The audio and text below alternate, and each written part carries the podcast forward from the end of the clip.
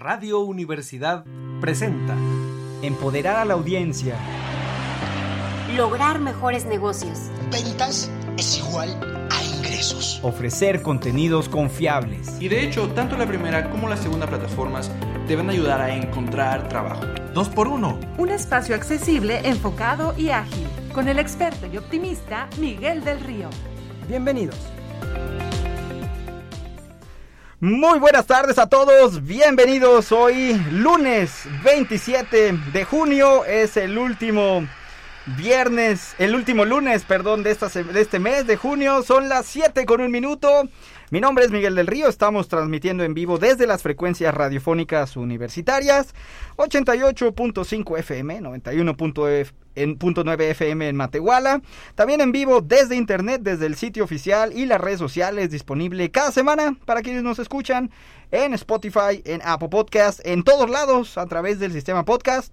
Me pueden encontrar como Miguel del Río MX en medios sociales, siempre ahí muy atento a sus mensajes. Bienvenidos a 2x1, este espacio dedicado a actualizar, a inspirar y educar en temas empresariales. Muchas gracias por permitir acompañarles. En este último lunes del mes de junio continuamos con nuestra eh, edición del mes del orgullo. Durante todo este mes hemos tenido programas y contenidos para celebrar y visibilizar eh, las diversas realidades eh, de nuestra comunidad LGBTIQ y más. Eh, y bueno, pues hoy es nuestro último, nuestro último lunes, pero bueno, pues un tema que siempre, siempre vamos a estar por aquí mencionando. Y tenemos un gran programa el día de hoy. El día de hoy tenemos dos grandes temas. Tenemos, por un lado, las campañas ganadoras en la premiación de los Can, de los Leones de Can todas estas campañas, cuáles fueron, cómo estuvieron, eh, qué podemos aprender de estos grandes premios de este año, después de dos años en donde no había habido premiación presencial y bueno, pues algunos ejemplos que vamos a estar viendo el día de hoy, presentado por Alex Jaime. Y también después en la segunda parte del programa, todo lo que tenemos que saber para lograr un lugar de trabajo con inclusión LGBT analizado por eh, nuestra compañera Margarita Alonso. Y bueno, pues vamos a hacer una excepción el día de hoy, como ya está el día de hoy, aquí los dos en cabina. Y está muy padre que estén los dos en cabina, tanto Alex como Margarita. Vamos a estar simultáneamente durante el programa, así como si fuera mesa redonda. Y si es una mesa redonda, ¿eh? han visto aquí las imágenes de la cabina, si es una mesa redonda, así que vamos a estar. Y por supuesto, no podía faltar la música.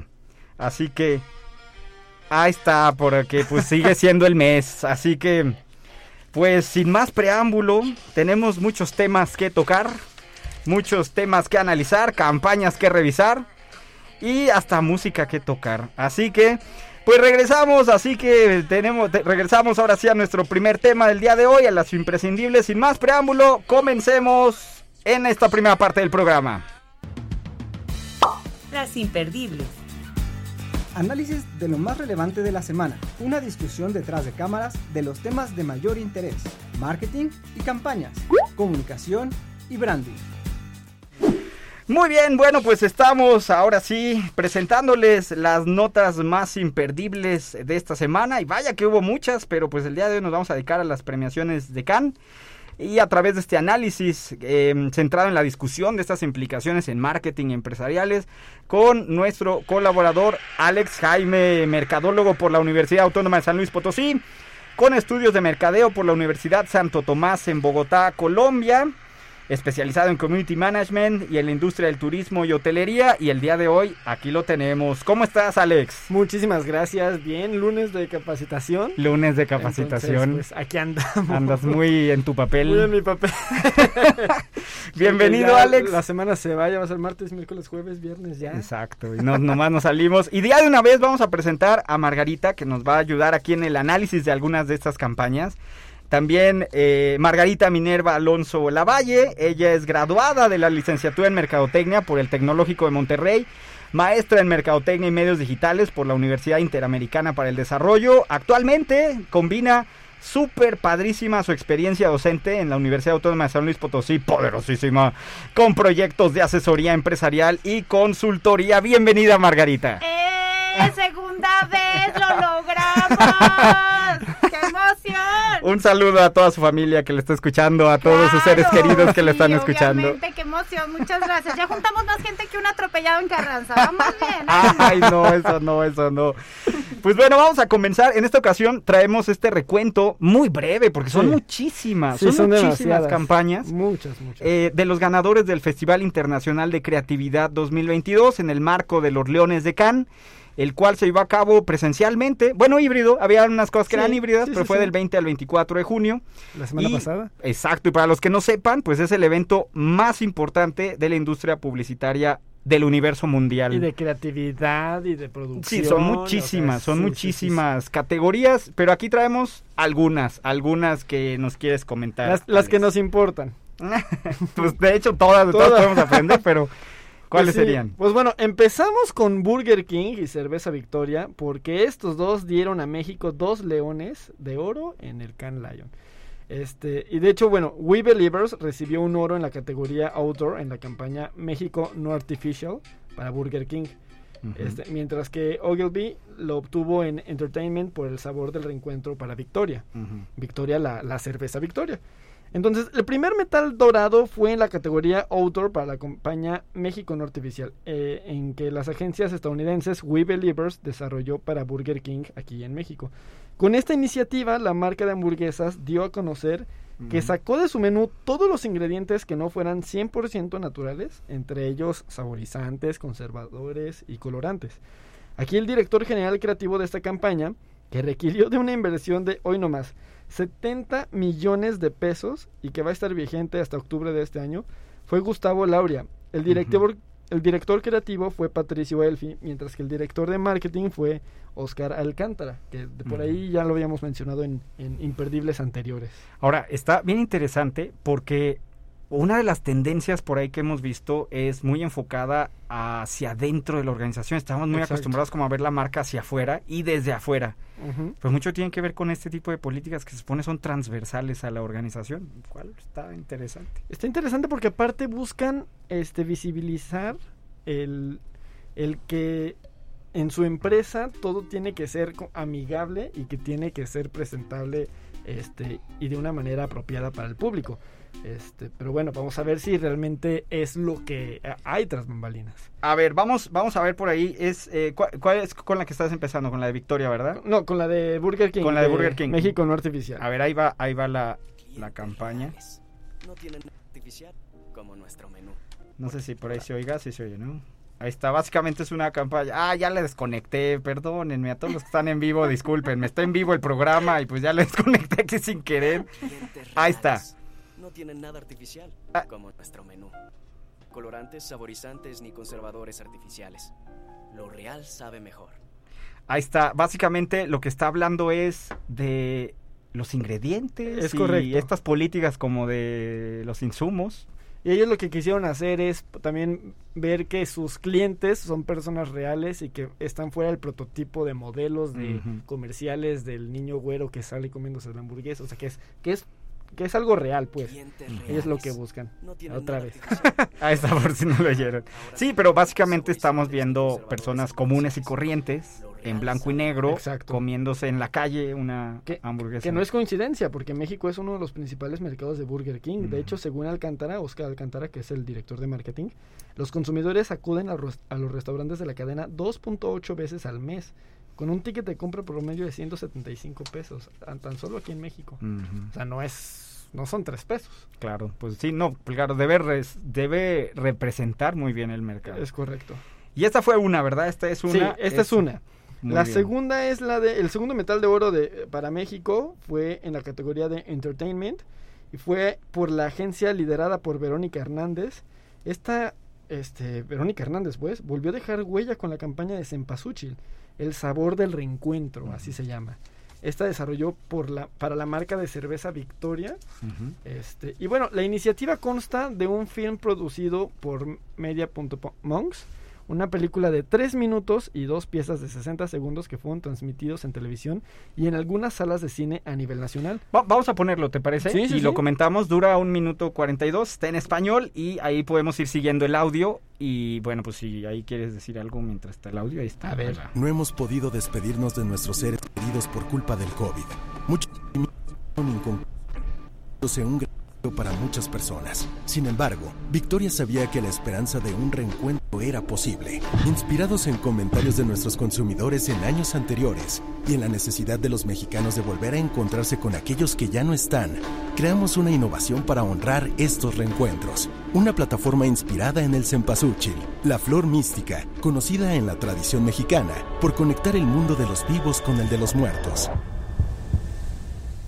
Por primera vez en la historia, creamos y desarrollamos una cerveza con extracto de cempasúchil. México quedó tan fascinado que las personas empezaron a generar contenido de nuestra cerveza y fue el sentimiento de la gente lo que nos llevó a hacerles un homenaje y compartir su anhelo de reencontrarse con los suyos dentro de nuestros contenidos audiovisuales.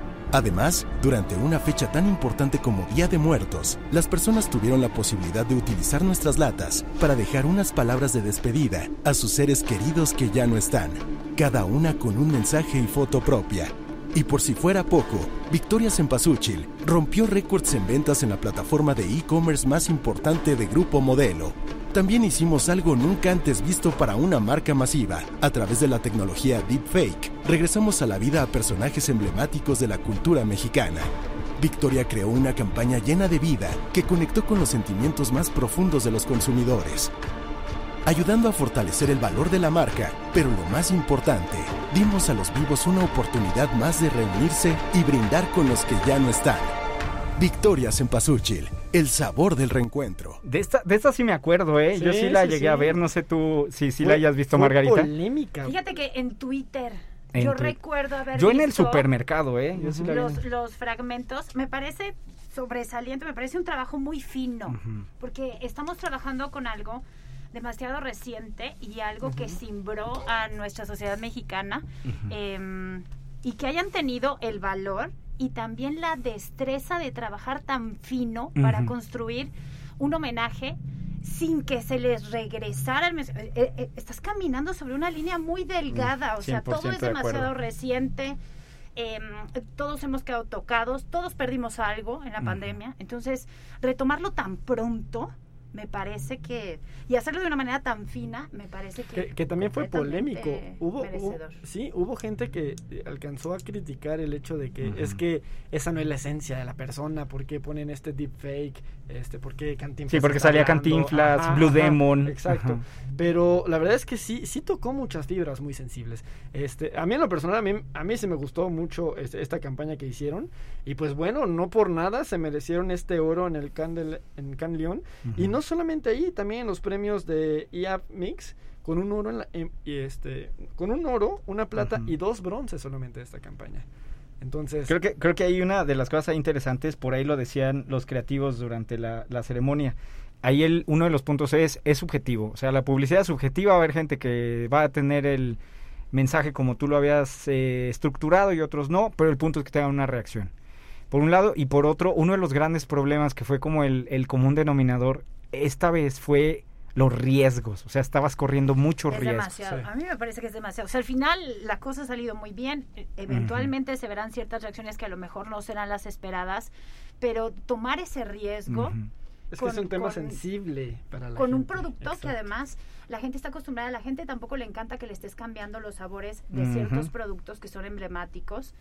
Muy arriesgado por donde lo veas y sin embargo esto al final ha salido bastante bien. Ahora aquí el reto es que pues Victoria ya se consolidó en territorio este, muy diferenciado en la festividad. Ahora hay que se, hay que ver con qué va a salir a la vanguardia en estas festividades, porque ya va a salir la Victoria Sempasuchil, pero y ahora y después y después y después, pues hay que hay que estar checando lo que van a hacer. Pues hay felicidades a estas dos marcas mexicanas. Muy bien, muy bien. Ahí por lo regular ya, bueno, ya habíamos visto que estas, Sí. estas eh, agencias ya habían ganado premios aquí en México. Muy bien. ¿Qué más? ¿Qué más, Alex? Mira, no sé, Alex, te quedan 10 minutos. Ay, qué feo. Pero tienes que llegar a la de, a la de Apple, eh, que es una de mis super mega favoritas, es la penúltima. Pero así que le tienes que dar prisa en pocas palabras, ¿eh? Porque tenemos que llevar llegar a esa. Luego tenemos una que fue en Alemania, ¿no? Muy interesante, es un- una tienda de supermercados. Que Así también es. precisamente aborda la pandemia, que muchos de esto, ah, nada más aquí recordar que en el 2020 no hubo ceremonia, eh, se siguió trabajando, dicen se detuvo, para 2021 fue en línea Y, pero ahorita sigue habiendo Sí, muchos... sigue habiendo muchos spots. Sí, dicen, puede hacer, puede hacer como dos grandes eh, cosas, ¿no? En esta, en esta ceremonia. Todos los que hablaban de la pandemia y el COVID y los que no, que ahorita ya hablaremos de los que no. Ya hablamos, por ejemplo, el de Burger King con cuestiones naturales y eso. Exacto. Pero este, por ejemplo, de Victoria, que es esa otra gran categoría temática que era sobre lo que se vio muy reiteradamente, era el COVID y la pandemia. Exacto. Y este es este caso. A ver, platícanos. Lo- le voy a poner por ahí el, el- el audio, ahí lo van a estar escuchando mientras tú lo vas diciendo. Miren, los que sepan alemán, pues ahí les encargo ahí que lo escuchen bien. Y de todos modos aquí Alex nos dice de qué, de qué va. Pues sí, eh, bueno, en esta ocasión el, el jurado lo que hizo es que otorgaron un único Grand Prix que recayó sobre The Wish, que es este... The Wish, el deseo. Así es. así es. I wish se llama, yo deseo. Yo desearía, es como el... La, la productora fue Iconoclast Berlin y la agencia fue Service Plan Alemania para la cadena de supermercados Penny, que es esta cadena de supermercados alemana. Además de hacerse con el máximo galardón de la categoría y el anuncio también recibió tres leones de oro por su guion, cinematografía y el uso de la música. El spot dura casi cuatro minutos de duración y está dirigido por Marcos Ibáñez. Este, y Penny reflexiona por la Navidad, realmente algo en contraste con las actividades habituales del periodo, este, acerca de las ex- experiencias que los adolescentes se han perdido como consecuencia de todas las restricciones impuestas por la pandemia. Y es que en, mientras vemos el, el- Se los vamos a poner en el Twitter para que los Sí, puedan sí, ir sí. viendo.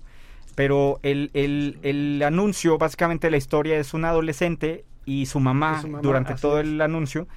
Y la mamá se imagina lo que le hubiera gustado, que fuera fiestas, que tuviera novia, que la novia lo cortara y lo sale el chavo Sí, o sea, llorando. las experiencias adolescentes. Y no las tuvo al final. y Eh, ella dice, es. I wish, a mí me hubiera gustado que no tu vida no hubiera estado en pausa durante este tiempo, que hubiera sido más feliz.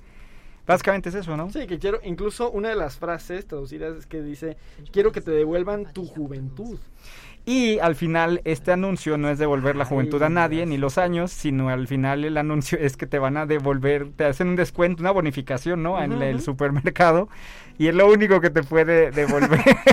¿Qué? Pero- Margarita pero- está jalándose los pelos. Es que sabes que venimos a- muy arriba, ¿sabes cómo así? Que sí, porque entonces perdió y entonces te van No, a y hacer aparte- un descuento, aparte- espérate, aparte- espérate. Aparte Pues no eso pueden fue. dormir, aparte no pu- se supone que la escena fue. es así de que el, el hijo y la mamá no pueden dormir y es que no, pues es que qué hubieras deseado para Navidad y así y la mamá le dice, pues ojalá que tuvieras tu juventud y sas, no te preocupes, no te regresamos la juventud. Qué pero impresionante otra descuentos". vez, un tema súper profundo. Y muy ¿no? emocional, porque tú ves el anuncio, Súper es, emocional. o sea, dices, pobre chavo, pobre señor, o sea, los dos Sí, están sufriendo, sí, sí, es la sí. pandemia, el pobre chavo no puede tener novia, no puede ir a una fiesta, y al final, no sé, van a dar su descuento, pues. pero, pero te digo una cosa, pero te digo una, sí, parece ridículo, pero ya en ese contexto, de verdad que funciona, o sea, No, sí, tú le compras el sí descuento, funciona o sea, como te cuenta la historia, dices, Sí. claro, pues, obvio voy a ir por una decisión emocional al supermercado, más que cualquier otra cosa, ¿no? y luego, aparte para Juzgue culminar... usted misma, y juzgue para, usted misma. y- y para culminar terminan con, una, con un cover súper melancólico de It's My Life de, Ah, Bon Jovi. Entonces, A ver, ahí, Ahí va, se oye. Creo que por ahí se ve. Sí se oye. eh. Sí, ahí va. Ahí está, ahí la está cantando. Eh, Sí, claro, ahí está. mejor por eso fue el premio, porque No, por- también, Por el Bon Jovi. oigan, Bon Jovi. Muy bien, está una. Y ahora sí vamos con el mero, mero ganador. Es el que, Ay. si googleas, este es el que te va a salir. ¿Quién ganó este año? Hubo muchos ganadores, pero Hubo el, muchos. el más mencionado, el más notado fue otra vez Burger King. Otra vez Burger King, que es correcto. Pues de- bueno, de hecho. Ay, a ver. ya- Ahora sí ahí está. ahí lo- los vamos a subir al Twitter ahí para que los puedan ustedes checar. Ahí, para que los puedan revisar. Sí, en esta ocasión la creatividad publicitaria, que de hecho fue española, fue reconocida en Filmcraft de Can Lion, esta era la, la categoría, este, y se llamaba Tiempos aún más confusos. La productora fue Blur, de la agencia eh, David Madrid, así se llama la agencia, para Burger King, el cual recibió un galardón de bronce en este spot. Y bueno, aquí sacan a relucir la ironía de la época que es cada vez más confusa en la que vivimos. De hecho, el concepto es confusión, Así es. 100%. Así es. Querían que fuera confusión el concepto. Entonces, durante todo el anuncio, te van poniendo, te confunde que tomaste un curso de violín en línea y no aprendiste nada, te confunde Que, que... que si una compra ecológica en el Black Friday es buena para el planeta pero, o no lo ajá, es. pero todo el empaque, todo fue el, el- el contaminante. Exacto. Compraste un libro sobre eh, eh, cambio climático, pero te llega Pero con te digo, unicel y plástico. O sea, todo eso. Y entonces hacen puras caras. Confundidos todos los personajes de este anuncio. Que si, incluso hasta temas de que si hay que borrar un mensaje que está mal o Ah, enviar sí. el mensaje equivocado. Mandas un mensaje por el WhatsApp. Eh, sí. eh, El que me gustó es que dice, Max, ¿es nombre de perro o es de niño? Pues. Hasta que llega el final, donde básicamente lo que están diciendo es comiéndose unos nuggets o una hamburguesa, una Whopper. Ahí va, vamos a escucharlo. Dice, el mundo está cada vez más y más confuso. Burger King lanza los nuggets de pollo, pero sin pollo, pero saben a pollo. Nuggets vegetales. Así es. Qué confuso. Qué confuso. Ese ganó el Grand Prix. Sí, de hecho fue el momento perfecto para que la gente, para invitar a la gente a probar los chicken nuggets de origen vegetal. A ver, pausa. A ver. Margarita Alonso. ¿Qué opinas? Una Bueno, gran. a ver, vamos a ver. Quiero nada, más, quiero nada más aquí poner sobre la mesa que una gran tendencia que vimos fue alimentación. Fue una Sí. gran, gran macro tendencia en muchas de las temáticas. Yo claro, que- de manera emocional, etcétera. Y ellos hablaban, es una tendencia a la alimentación. No, no, no decían vegana, decían flexogana, algo así. O sea, Sí, sí, sí. como no eres vegano, pero pues Pero eres flexible, pero flexible al medio ambiente, y, pero... y también por otro lado, o sea, eso por un lado, ¿no? Y cómo lo llevan. Y ah, bueno, este anuncio que estamos escuchando, la campaña, los creativos dicen, inicia en el radio y después ya se volvió lo que lo vimos al día de hoy, pero de- inicialmente era de radio. ¿Qué opinas, Margarita? Mira, la verdad es que Burger King no es la primera vez sí, claro, ganado que, no solamente que gana premios, sino que despierta muchísima curiosidad por la forma en la que maneja su comunicación. O sea, a mí lo que me parece impresionante es presumir el origen de los productos alimenticios completamente apegados a lo más natural. Eh, es lo que los está distinguiendo. Así es, sí, porque O sea- tienes mucha competencia, incluso de mismo precio, el mismo rango de precio, pero a ver, que presuman que sus alimentos son de origen animal. Que tu carta fuerte sea que son productos naturales, sí te obliga a cuestionarte, Sí, pues, ¿qué te andas comiendo para que esto finalmente sea lo que enaltezca y lo que atraiga muchísimo Exacto. la atención, ¿no? Exacto. A mí eso me impresiona muchísimo. Pues, Yo no sé, yo no opino hasta que no los pruebe a ver a qué saben. ay, tú nunca los vas a Ay, probar bueno, aparte. ay, ¿Quién bueno. sabe? Y luego esta, esta fue una super ganadora. Y luego también tenemos a Burberry, ¿verdad? A Burberry, así se, se llama Open Spaces, de la productora Riff Raff Films y la dirección creativa de Megaforce para Burberry. Mira, te digo una cosa, a ver, yo sé que tú te vas a sentar Ay, todo el no. rollo. A mí no me gusta. O sea, A está mí tampoco padre. me- no, se me hizo muy porque es hippie. muy No, cinematográfica. se me hizo muy hippie. ¿Cómo se llama la campaña? Se llama Open Open Spaces. Spaces, espacios Ah, abiertos. a Son ver, unos chavos que salen resumimos, volando. sí, o sea, son unos chavos así súper vestidos alternativos. ya No, sabes, claro, la porque- no, pero Burberry. Z. No, no La- te equivoques, es Ay, Burberry. Ay, bueno. Sí, muy acá, pero- Valenciaga también muy alternativo. A ver, a ver, a ver, no. Pero sí, son chavos así de Y que salen en el campo. Sí, su generación Z, de que la- el oversize en el campo y de repente una corriente de aire los lleva volando y así se van Y por así se todos va. lados. Y ese es el Ahí lo están Y- y- escuchando. Y, y ese es el anuncio. Y ese es el anuncio. Ese es el anuncio que ganó dos oros por su dirección Pero y efectos visuales. Más bien es por la cuestión cinematográfica, Sí, ¿eh? porque los ves y parece que estás viendo una película de Marvel. Digo, porque están los chavos como- volando. como Stranger Things. o- Ándale, algo así. Ajá. Sí, a lo mejor muy artístico y a lo mejor el segmento de mercado que Sí, están bueno, buscando o sea- atraer es completamente diferente.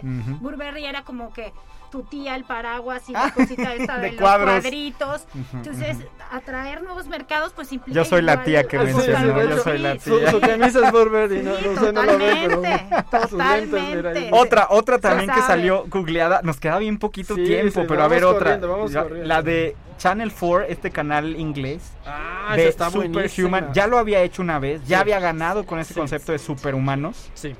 Y a ver, platícanos. Pues bueno, esta es, se llama Superhuman, de una cadena de televisión británica. Y aquí rindieron un homenaje de todo el viaje de preparación de los atletas, este, para los Juegos Paralímpicos de Tokio 2020, Mm. que se celebraron en 2021. O sea, no fueron cuatro años de, de preparación, fueron cinco años. Y bueno, aquí muestran eh, este, la ¿Su vida? sangre, el sudor, ¿Su entrenamiento? lágrimas, pero todo. Incluso Sus por- errores, sus caídas. Incluso sus- pudimos ver cómo de tanto del sobreesfuerzo que tienen estas personas, o sea, hasta Es vomitan. increíble, sí, claro, O sí sea, está sí. Pues bueno, esta súper campaña- inspirador, ¿eh? Sí. Lo vamos a subir al Twitter para que lo vean, pero está, Sí. te inspira, Sí, sí, sí. o sea, Sí, no hay límites, no hay, no, no hay Y pretextos. es eso, y fíjate que ellos, los creativos, decían, queremos enfocarnos, a diferencia de la vez pasada, no en lo super, no en la palabra super, porque No. la campaña es superhuman, Así es. sino en la palabra humano. Así es. Y, no hecho sé, es- funciona, hecho ¿eh? Super Punto dot human. human. Ajá. o Super punto human. Y funciona, no, sé tú qué opines. Se llevó tres leones de oro por su dirección, el uso de la música y la edición. Y, y decía Margarita, el riesgo, ya habían hecho algo así, Sí. Y lo vuelven a hacer, ex- eh, llama igual, Otro tema muy y sensible. volvieron a ganar. Y pues bueno. Pero está padre, a mí sí, Sí, me gustó. sí, Muy optimista y te demasiado- inspira, bueno, súper Sí, inspirador. la verdad es que deja de lado esos. Ya, este, ya, eh, silencio. esos- Vamos al de Apple. Dura ocho Ay. minutos, obvio no lo vamos a poner. Pero a ver, Es platica que el de a Miguel Apple. le encantó el de Este Apple. está padre, muy padre. Y con ese nos, queda un minuto, así que arráncate. Bueno, este se llama Escape from the Office. eh, la productora es Smuggler eh, Central, Central de Los Ángeles para Apple. Bueno, esta consiguió dos leones de oro. Este, y se trata de una nueva entrega de una serie de cortos de Apple at Work, que es una serie que tiene Apple sobre, Está increíble. sobre cosas Está que trabajan, pasan en la oficina. O sea, es algo muy Le- situacional. les voy a poner aquí básicamente la historia y se los voy a spoilear totalmente. A ver, o sea, son unos, unos eh, emprendedores que abren el negocio en la cochera y todo es ese negocio Apple. El teléfono, el iPad, Sí. todo te va, el software y todo les funciona. Sí. Yo, a ver, a todos los mi pymes que nos están escuchando, pónganse a ver ese anuncio, los vamos a subir. Está padrísimo el mensaje. Pero porque está motivacional, o sea, sí está padre para todos los... No, no, pero te está ofreciendo, o sea, la solución, la propuesta de valor está clarísima, clarísima. No estás solo como emprendedor. Ah, sí. no, no, está, a mí me encantó ese. Ay, no, ya no vamos a ver el de la, abeji- el de la arañita de Samsung, Ay, qué nervios. bonito, Bueno, vean el de la arañita que se enamora del teléfono, también está muy padre. ¡Ah! Ni modo, ya, Ya me sabía. cortaron. Muy bien. Son las 7 con 27 de la tarde y ah, llegamos a derrapando. Aquí Manuel me está echando unos ojotes aquí desde la cabina. Les agradecemos su sintonía. Vamos a una pausa y regresamos con esta segunda parte con Margarita Alonso en vivo en Radio Universidad.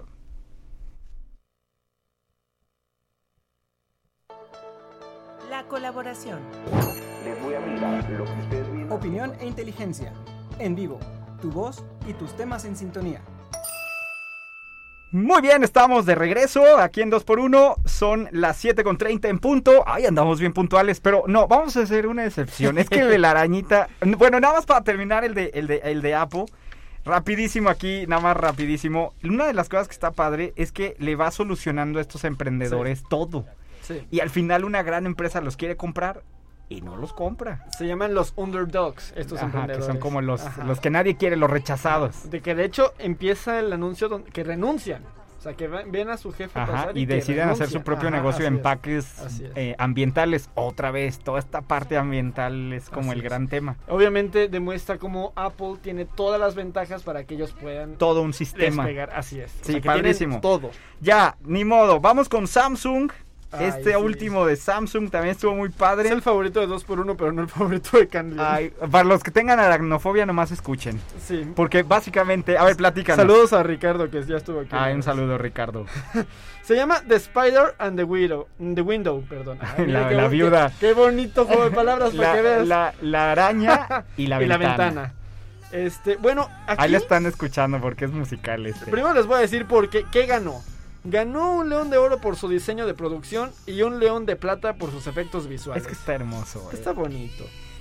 Es, el spot muestra cómo una araña encerrada en un terrario se enamora de un teléfono Galaxy S22 Ultra de Samsung. Pero porque los ojos. Así es, el que está anunciado en una valla publicitaria enfrente. Entonces aquí la arañita, pues con sus ojos, ve a este teléfono que con sus cámaras... A pues, ver, todos los que están cerca de su teléfono, volteen a ver la cámara de su teléfono. Tiene tiene muchas una. camaritas, ¿se fijan? Tiene como muchos circulitos. Bueno, aunque sean falsos, no importa, aunque se los hayan puesto hechizos, no importa. Pero hagan de cuenta que hacen las, las, las tomas ponen los ojos de la arañita con muchos Con- ojos, con tiene muchos ojos la así arañita. es, así es. Entonces voltea a ver el, el, el- el- el teléfono, teléfono que está en un anuncio cámaras, que lo ve desde la ventana y, que se hecho, enamora. Muestra el paralelismo entre las cámaras del dispositivo y los ojos de la arañita. Y de hecho este fue lanzado por motivo de San Valentín y se llama tal cual El amor no tiene barreras. Este, con esta icónica canción de Love Hearts. De, Ahí lo están oyendo. Para todos los que les duela que el amor duele. Pues a la a esta arañita le arañita, dolió a la arañita le. No, y al dueño que se compró el teléfono también, porque luego al final porque- ya se los spoileamos. El chavo compra el teléfono, lo pone al lado del terrario y la araña es la más feliz del mundo. Sí. Qué triste. No, no, es que no podíamos, no podíamos.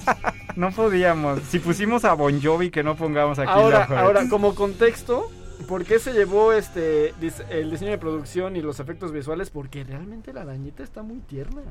O sea, sí cumple el objetivo de No te da miedo. Es como una tarántula. Yo Bueno, la vi a mí no, tarántula. a mí no me da miedo, pero hay gente que No, sí es, le es- va a está- dar miedo. es que está peluda, no es Sí, araña, está- está, pero está bonita, está chiquita.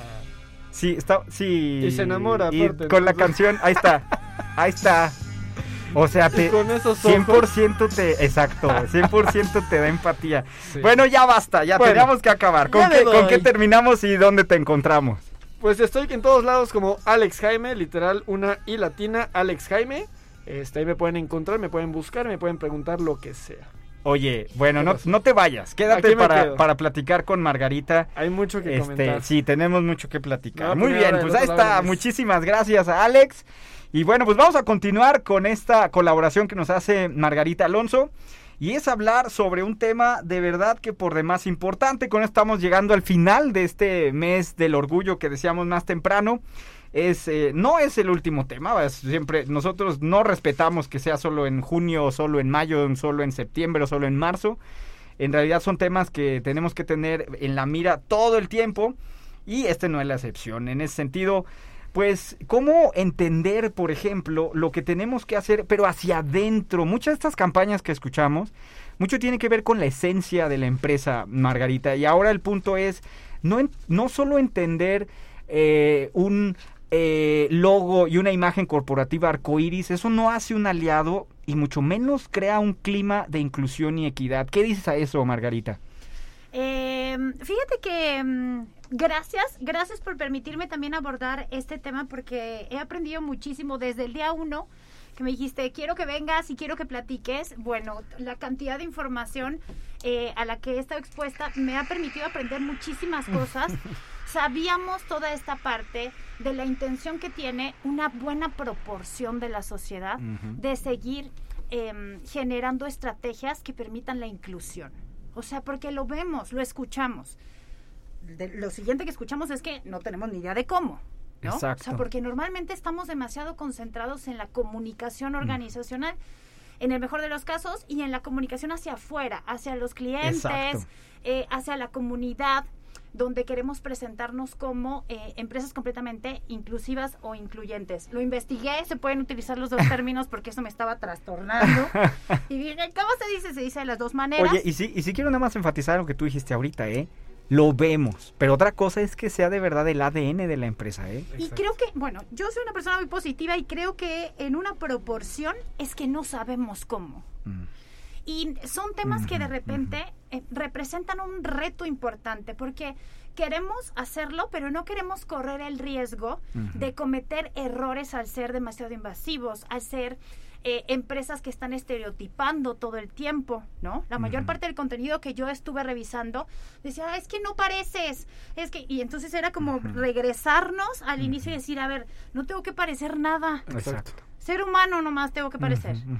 Eh, en términos laborales, se está buscando ser incluyente eh, en las organizaciones, pero creo que nos falta mucho una metodología que nos oriente los pasos, que nos diga qué es lo que podríamos realizar y por dónde no deberíamos de ir. Aquí nada más, aquí nada más antes de pasar precisamente, y qué bueno que mencionas esta parte de una metodología, de algo más sistemático, menos Totalmente. de percepción, menos Exacto. subjetivo. Exacto. Yo creo que aquí los que estén escuchando y digan, es que ese tema a mí no, no me va, o eso a mí nunca me va a pasar. Es que, a ver, no es, no es si es tu orientación sexual, porque en un momento va a ser la edad y en otro momento va a ser el género. Ya hemos hablado, hemos tenido episodios sobre cada uno de estos tipos de clasificaciones en discriminación que lo vemos como un fenómeno generalizado Sí, y totalmente. sistematizado, Sí. donde si eres de cierta edad, si eres de cierto género, en este caso el día de hoy nos trae la orientación sexual, eh, tu apellido, de hecho hay literatura donde incluso en México, por el nombre, solo por cuando leen tu nombre, ya con eso ya puedes tener, o tu lugar de origen, ya hay eh, este fenómeno de la discriminación. Tu color dónde de vives. piel. Exacto, el color de piel, Eres entonces... muy joven, o sea, yo lo veo con mis Claro. muchachos cuando voltean y me dicen, Miss, me quieren pedir no sé cuántos años de experiencia, pero nada más tengo 19, o sea, ¿cómo le hago? Sí, lo estamos viviendo todo el tiempo, lo estamos replicando. Y creo que ahí, como, perdón, como tú dices, esto de la discriminación es, te toca de una o de otra o de combinaciones. Totalmente. Entonces es un tema que tenemos que saber, es un tema que sea junio o no sea junio, es un tema que se ha abordado en diferentes episodios y yo creo que es algo muy importante entender desde adentro, que es precisamente esta metodología que tú nos presentas. Sí, totalmente. ¿Y sabes qué? Creo también que es eh, muy importante, todos discriminamos, Miguel. Y hacernos más conscientes todos los días de que todos discriminamos, porque es así. O sea, nos permite observar mejor nuestro comportamiento para intentar reducir ex- esa exposición. De pronto veo demasiada gente con una autoridad moral eh, significativa, asumiendo que ellos son los únicos que no están discriminando y también eh, de pronto nos topamos, todas estas características nos pueden colocar en un grupo discriminable al 100%. Ujú. Entonces, a medida que yo asumo que puedo cometer esos errores, me vuelvo una persona mucho más observadora en mis acciones. Y, y quiero aquí también ahí eh, eh, seguir en este mismo orden de ideas que estás diciendo, Margarita, aquí muy importante, porque mucho de esta discriminación la aprendemos socialmente. Sí. O sea, estas cuestiones personales de discriminación que traes de tu casa, de tu formación, de etcétera, algunas conscientes, algunas inconscientes, al final también eso se refleja en una organización, uno- la organización, y eso hay que decirlo con todas sus palabras, está demostradísimo en muchos estudios que se han hecho, es sistemática. Entonces tú llegas a un lugar, a un ambiente de trabajo que ya tiene sistematizado ciertas que discriminaciones permite y tú socialmente lo ves aceptable. exactamente. Totalmente. Eh, yo lo veía al principio cuando estaba investigando y estaba viendo como por dónde nos íbamos a ir. Eh, y me dicen, ay, pero ¿por qué te vas a meter en ese rollo? ¿Por qué te vas a meter en ese tema? Yo decía, porque tengo sobrinos, porque tengo familia, porque tengo amigos. Y quiero que la gente tenga la posibilidad de escuchar que se está trabajando Ujú. desde adentro de las organizaciones con una metodología que no deja espacio a la interpretación ni a la emoción. Me encantaría que esta metodología pudiera desarrollar la empatía, porque es lo que necesitamos alcanzar. Pero si no es así, con que respetes, ya vamos de gane. A ver, platícanos de esta metodología que, que tú nos Fíjate platicas. que esto está padrísimo, se llama HRC, Equidad MX 2022. Les voy a platicar un poquito de dónde viene. Eh, es Human Rights eh, Campaign. Básicamente, ellos están, eh, son como un bracito de Human Rights Foundation. Eh, en Estados Unidos ellos son eh, el principal grupo que, que, mm, que se deriva de una organización de derechos civiles. Es la más grande de Estados Unidos. Ellos ya tienen probado y comprobada esta certificación. Esto es una certificación que se está generando en México. Esta es la quinta. Y en Latinoamérica también. ¿no? Sí, sí, sí. Se está ampliando a Brasil, a Chile, eh, me parece que Argentina. Esta es la quinta edición que tenemos en México, pero ellos están cumpliendo 20 años en Estados Unidos realizando esta revisión, esta cooperación, que además tiene eh, tres columnas. eh, sobre las que se apoya que son espectaculares. Yo cuando platicaba contigo yo decía, hay que comentar esta información porque nos brinda estrategias para iniciar desde nuestros espacios. No importa que no estemos en un corporativo, no importa si no soy Aeroméxico, no importa si no soy Banregio, si no soy IBM. Lo que importa es cómo están ellos evaluando las estrategias y las políticas empresariales y reconociendo a las empresas que están logrando hacer una inclusión. Entonces, si les parece, Claro. les platico un poquito sobre estas eh, tres variables o tres esencias que se revisan. Ellos revisan en primer lugar la adaptación de políticas de no discriminación en el trabajo. Ahorita vamos a platicar eh, a qué se refiere. Creo que muchos de los que te estamos escuchando, muchos pensarían, como tú ahorita pe- empezabas a hablar, equidad, inclusión y ahora no discriminación, sí, pero yo creo que cuando ya lo traes desde una metodología es mucho más fácil saber a qué se refiere, cómo lo observo Sí, y cómo total. lo mido. Te digo por qué, porque tú ganas, eh, es por puntaje. Se llega a 100 puntos como empresa para que te otorguen la certificación. 40 puntos es que tú a la hora que tengas vacantes laborales, menciones que no se discrimina a las personas por orientación sexual. Esos son 20 puntos, ni por identidad de género, esos son otros 20 puntos. Es decir, solo porque tú comuniques que estás abierto a recibir a las personas sin aplicar ningún tipo de discriminación. Y menciones esos dos conceptos, tú traes 40 de 100 puntos en esta certificación. Lo cual nos da una idea muy clara de lo importante que es que desde la comunicación organizacional eh, se... se em, Sí, se haya cierta se planeación, enfatice. exactamente. y se enfatice en que no estamos haciendo eh, ni discriminación por orientación sexual ni discriminación por identidad de Yo, género. yo ya quisiera, muchos de los que nos están escuchando en sus empresas, estos temas son tabú. Sí, O no, sea, de ya- hecho, no se toca ni se habla. Exacto, ya decirlo, ya decirlo, donde aquí no se va a discriminar, como en algún momento te ha tocado ver, o no sé si a muchos les ha tocado, a mí me ha tocado ver, que eso lo ves desde que entras, ¿no? Aquí no se va a discriminar, no sé Sí, sé. sí. Y en- estás con el entrevistador y ahí ves ahí pegado, etcétera, ¿no? Pero pienso que en la mayor parte de los casos, pero equivocarme con todos los que nos están escuchando esta tarde, Ojalá. en una empresa, por lo regular, esos temas son tabú. Fíjate que el hecho de que ya aparezca dentro de los requisitos Sí. es poner sobre la Claro, mesa 100%. Mira, de- de- desde, desde una situación súper sencilla, a ver cuál es la diferencia. Yo te aseguro que yo le pregunto a una persona que a lo mejor... A un eh, director de recursos humanos. Sí, pero a lo mejor alguien que ni siquiera, ni siquiera haya llegado a la dirección. ¿Cuál es la diferencia entre orientación sexual y, la género. diferencia entre identidad de género? Y son temas que debemos traer. Entonces, eh, yo sí, cuando platicaba sobre este tema, recibía muchos comentarios acerca de, es que eso solo es en el papel. Mira, con que empiece a aparecer en el papel, con que empiece a aparecer en el cuadrito. No voy a llegar a todas las personas, pero habrá alguien que voltee y diga, ah, chis, No, y aparte ya tienes esos parámetros, o sea, ya tienes existe. los parámetros. Y a ver, a ver, y aquí entonces dirías, si tú trabajas en esa empresa, eh, y a ver, por ahí, ahí hubo varios, desde que estuvo Juan de Dios hace dos semanas, ahí vean el episodio de hace dos semanas, varios comentarios que nos llegaban por las redes sociales era, nada que ver, mi empresa esto, nada, se dice, tiene el logo eh, muy arcoíris, pero súper discriminatoria, a mí me corrieron, no conozco a alguien, o sea, ahora, ¿qué pasa, Margarita Alonso? ¿Qué pasa a esas empresas que, digamos, lo tienen, no llegaron a los 100, o peor, llegaron a los 100, pero existen estos casos? ¿Qué hago yo como empleado? ¿Cómo puedo yo hacer algo en esa, en ese, como en ese contexto en específico?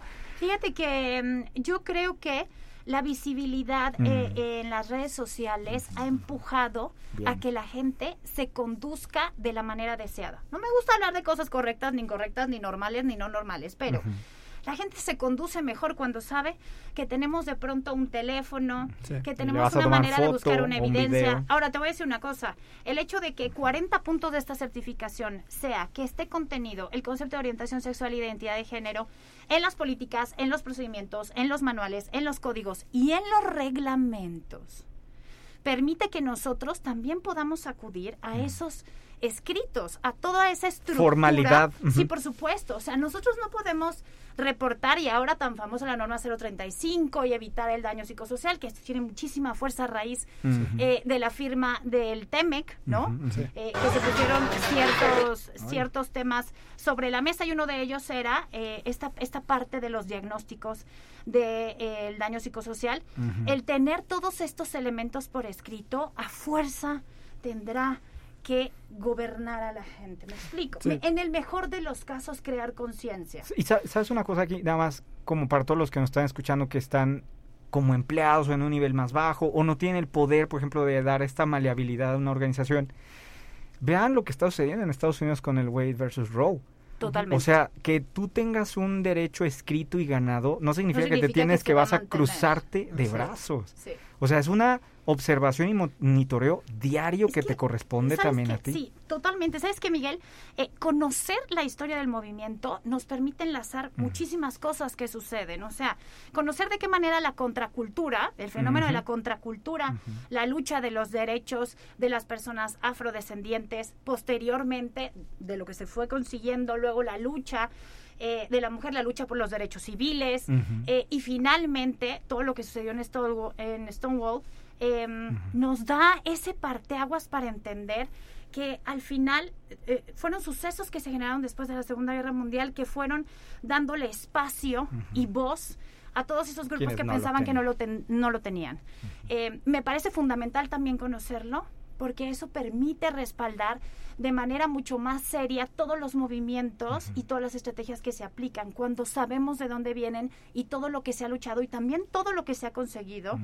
eh, tenemos más posibilidades de seguir aplicándonos para conseguir poco a poco un poco más. El hecho de que ya se manifieste este tipo de conceptos eh, dentro de la documentación empresarial eh, ya nos está hablando de un reconocimiento. Existes. Ujú.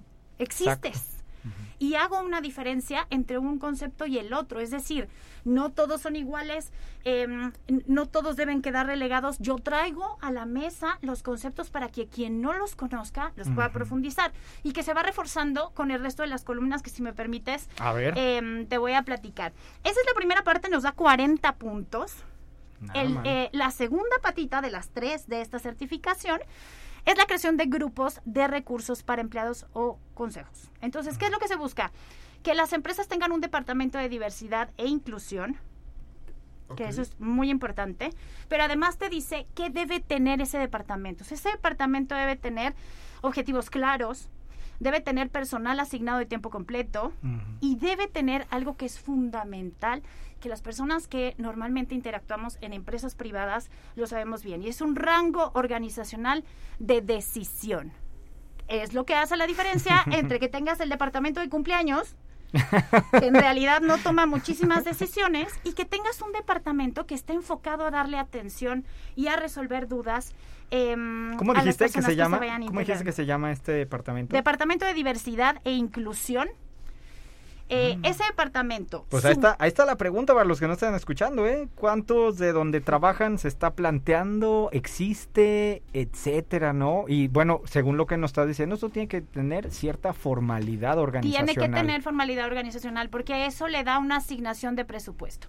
Si tú tienes un departamento que no tiene asignado presupuesto, pues está muy No bonito en el organigrama, pero en realidad no va a generar Y demasiados bienvenido a. Latinoamérica, así es. O sea, como se trabaja, no es como es la estructura organizacional.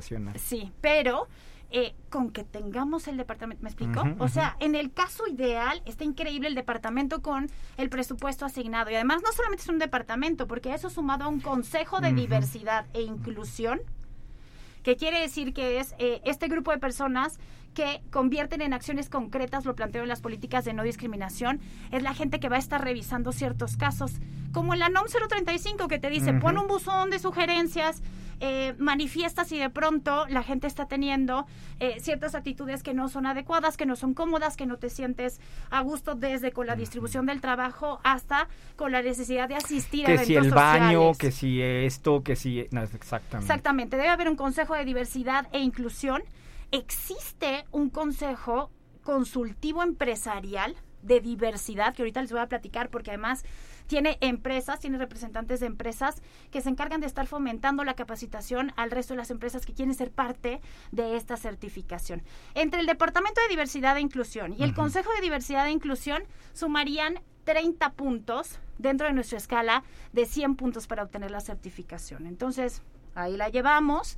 ¿Qué otras cosas? Em, Y, y aquí muchos ojo a los que sí lo han hecho. O Sí. sea, esto es algo que cuenta, es algo que hay que visibilizar, es algo que hay que mostrar. O sea, es un y que esfuerzo. además puede adaptarse a las estructuras tradicionales que tenemos. O sea, con esto no estamos diciendo, contrátate media plantilla Sí, más, claro. porque entendemos que No, la cuesta, situación, aparte. claro, la situación que se está viviendo es compleja, pero recursos humanos teniendo cierta asignación, ciertas funciones, ciertas actividades, podría empezar a darle un espacio bastante digno a este tipo de estrategias, a este tipo de políticas. Es muy importante el apoyo ejecutivo, esto hay que tenerlo claro. El 18% del total de las empresas participantes tienen personas de la comunidad en niveles directivos. El 18%. Es un gran número. Y, Es y eso, muy- yo pienso que está, es un número que está muy subestimado, ¿eh? Sí, y- sí, claro, porque la persona tiene que decirlo, me explico. Y habrá mucha gente que a lo mejor sea reservado, digamos, y entonces no está incluido en estos números, pero es fundamental ¿Por y, qué? y por otro lado, ¿cuántos tendrías en la base de la pirámide organizacional? Si eso es en la punta, pues y, de qué- simplemente... y también ¿verdad? de qué manera se podría fomentar que otras personas ocupen más espacios de poder cuando tenemos a personas en espacios directivos en el 18% del total de las empresas Y, y perdón, participantes. ¿cuántos de los que no están en esa estadística tienen terror de salir del De closet en su propia organización? Porque no siempre va a salir bien. O sea, y a veces el terror es fundamentado, porque de pronto la gente dice, es que es cuestión de que hacer Me voy a estancar y que Relájate esto y el muchísimo, pero hay que enfrentar muchas circunstancias. Entonces, eh, eso es importante. La parte del apoyo ejecutivo, la parte de la comunicación interna. El 100% de las empresas participantes este año respondieron que sí efectúan comunicación interna de temas específicos de diversidad. Son maravillosos. Eso no significa que la información esté permeando a un grado de conciencia superior, pero por lo menos evita la ignorancia básica en la que se puede estar viviendo las organizaciones. Y contribuirá a la medida de lo posible que las personas logren identificarse, verse reflejadas en los documentos y en las capacitaciones en diversidad e inclusión. El 97% de las empresas reportaron haber efectuado capacitación. Capacitación durante el ingreso eh, a una organización, ofrecerles herramientas de inclusión y no discriminación a personal promovido a nivel de liderazgo, que eso me parece maravilloso. Hay gente que sabemos trabajar súper bien, pero para ser jefe hace falta otra serie de variables que deben ser desarrolladas. Y es importante que dentro de esas variables eh, intervenga esta parte de, de la inclusión. Totalmente. Sin duda. Y tener contenido permanente disponible durante el año a toda la fuerza labora- laboral relacionado con estos temas. Yo creo que esto, em, fíjate que te había compartido desde el que empezó el mes de junio. Eh, también por aquí Alex lo había escuchado y muchos de los comentarios que nos hacían llegar desde que y, y eso igual desde el año pasado, ¿eh? Eh, ¿Cómo saber si sí o no? O sea, ¿cómo sé si sí de verdad es auténtico o no? O muchos, por ejemplo, que dicen, mi empresa es esto, es aquello, es ese tamaño, ¿qué puedo hacer? Y creo que está quedando muy claro hacia dónde. Esta base es increíble. La tercera patita, y lo digo súper rapidísimo, nada más para terminar, esas, esas tres grandes bases, es revisar filantropía, atracción de personal, atracción de talento que pertenezca a la comunidad.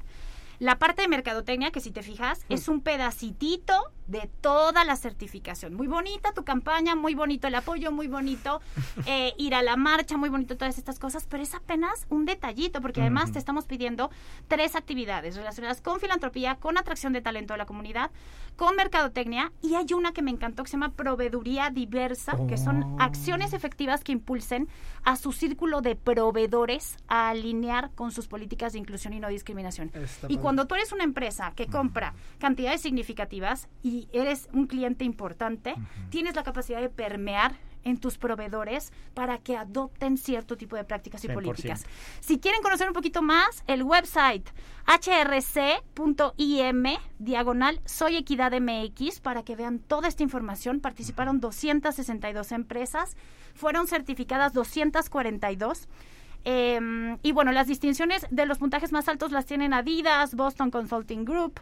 Aquí en, en San Luis Potosí está la cabeza de Cummins y Cummins, Cummins está eh, dentro de este listado, Ah, está bien. Deloitte, está IBM, Procter Gamble, Uber, Walmart y las empresas asesoran a otras empresas en un programa de mentoría que está espectacular, Mm. porque nadie sabe mejor cómo administrar esto que quien ya Un lo par, ha hecho y lo puede transmitir eh, de manera mucho más vivencial. Hay nuevos criterios, el alcance de las políticas de la no discriminación va a ser una nueva variable a medir, el reconocimiento de parejas del mismo sexo en prestaciones dentro de las empresas y los programas específicos de capacitación y entrenamiento en materia de fomento a la comunidad. Qué bárbaro. Bueno, la primicia es que el 11 de julio vamos a tener aquí en, en Radio Universidad, vamos a tener un programa con ellos, con HRC, hablando precisamente de eh, más a profundidad sobre este tema, pero bueno, ya nos queda súper claro qué es lo que tenemos. Así que pues ahí vayan anotando sus dudas, vayan viendo qué hay que hacer. ¿Con qué concluyes, mi estimada Margarita? Yo creo que es importante reconocer cuando las metodologías funcionan. Evidentemente las metodologías serán revisables periodo con periodo, pero es importante apegarnos a la gente a la que ya ha implementado estrategias y le han funcionado. ¿Dónde podemos contactarte, Margarita? TikTok, arroba Maggie Alonso Lavalle. Muy bien. ¡Ánimo! Oigan, pues muchas gracias, Alex, muchas gracias, Margarita. Gracias. Gracias. La verdad estuvo muy interesante este programa. Esta Muy última divertido. parte espero que a todos les quede bien claro cómo estas medidas que nos ayudan a poder transparentar y visibilizar pues a comunidades que han sido ignoradas en la, o han sido tratadas en la informalidad. Y bueno, pues aquí está para que lleven su ser completo al y su talento completo a las organizaciones. Muchísimas gracias, muchas gracias. eh, y con esto terminamos nuestro programa el día de hoy. Eh, mi nombre es Miguel del Río, les recuerdo que estamos en 2x1, 2x1 en vivo, aquí estuvimos y bueno, este fue el cierre del mes de junio en este segundo año de transmisión. Los invitamos a que continúen con la programación de Radio Universidad. Nos vemos el otro lunes, ya en julio. Pásenla bien, suerte en lo que emprendan. Aquí los acompañamos. Buenas noches. Universidad presentó Empoderar a la audiencia. Lograr mejores negocios. Ventas es igual a ingresos. Ofrecer contenidos confiables. Y de hecho, tanto la primera como la segunda plataformas deben ayudar a encontrar trabajo. 2x1. Un espacio accesible, enfocado y ágil. Con el experto y optimista Miguel del Río. Hasta pronto. Bye bye.